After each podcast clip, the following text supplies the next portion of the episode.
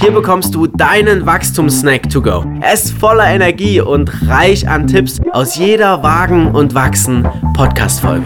Diesmal und das als absolute Premiere mit meiner Online-Marketing-Managerin Paula und mir persönlich in meiner Rolle als Verkaufstrainer in Banken, Sparkassen, Versicherungen und vielen anderen Unternehmen. Und Paula hat nach der Podcast-Folge so zu mir gesagt: Mensch, Bastian, ich habe irgendwie eine ganz andere Haltung zu dem Thema Verkaufen entwickelt. Vielleicht geht es dir ähnlich, vielleicht besser oder schlechter, finde es heraus. In diesem Snack bekommst du auf jeden Fall Tipps, wie du erfolgreiche Menschen für dich dich gewinnst, wie du erfolgreich verkaufen kannst. Viel, viel Spaß damit. Und zwar wollte eine Followerin wissen, hast du denn Tipps für andere, die auch Verkaufstrainer oder Verkaufstrainerin werden wollen? Ja, geil. Ich glaube, in dem ersten Schritt, ich sage immer, dein Kunde oder deine Kundin ist dein bester Trainer oder deine beste Trainerin. Hm. Was heißt das? Wenn du jeden Verkaufs- oder Beratungsprozess, jede Auftragsklärung einfach für dich nachbereitest und reflektierst und du überlegst, wie hat denn mein Kunde an dem Punkt reagiert? Das wollte ich doch gar nicht. Wie ist das passiert? Was habe ich gesagt? Was habe ich nicht getan? Mhm. Was mache ich das nächste Mal anders? Was will ich mir beibehalten? Und wie hätte ich vielleicht in Situation X lieber reagiert? Wenn du die Gabe hast, dich selbst zu reflektieren und deinen Kunden zu lesen, dann wirst du über dich hinauswachsen. Nach jedem Gespräch setze ich mich hin und überlege mir, was lief gut und was nicht. Und dann halt zu sagen, so, und äh, jetzt probiere ich mich mal aus. Meine Haltung ist immer, und ich zeige euch meinen Weg.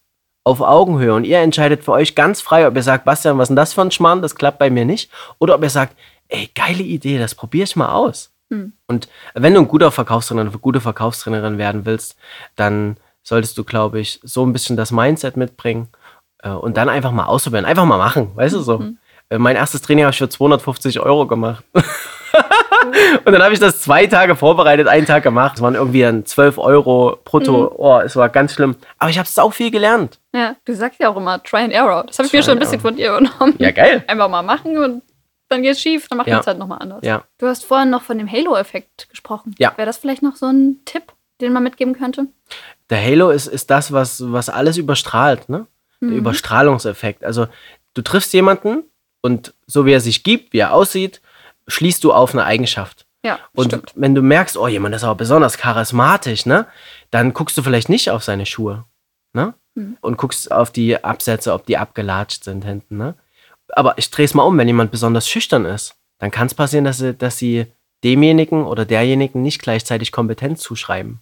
Mhm, das stimmt. Bist du outgoing, kann es sein, dass du eher Kompetenz erntest. Weißt du so, dass es dir eher zugeschrieben wird.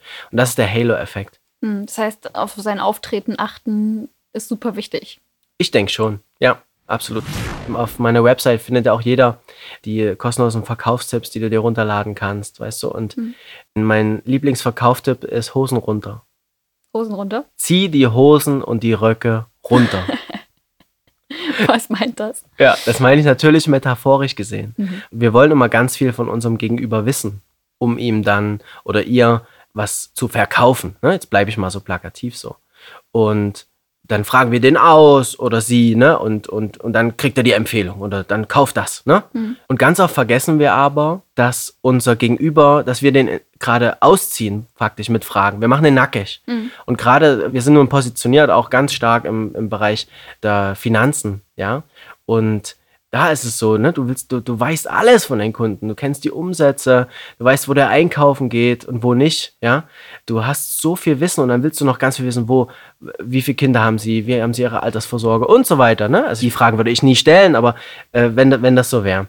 Und dann ziehen wir den Kunden faktisch aus und er sitzt nackt vor uns. Was und er weiß nichts über dich. Ja, was ist denn das für eine Haltung? Ja. Also ich bin angezogen, ne? Vielleicht sogar im feinen Zwirn und mein Gegenüber ist nackt. Hm. Und ich sage, Ziehe ganz bewusst zuerst die Hosen runter. Geh in Vorleistung. Zeig dich als Mensch.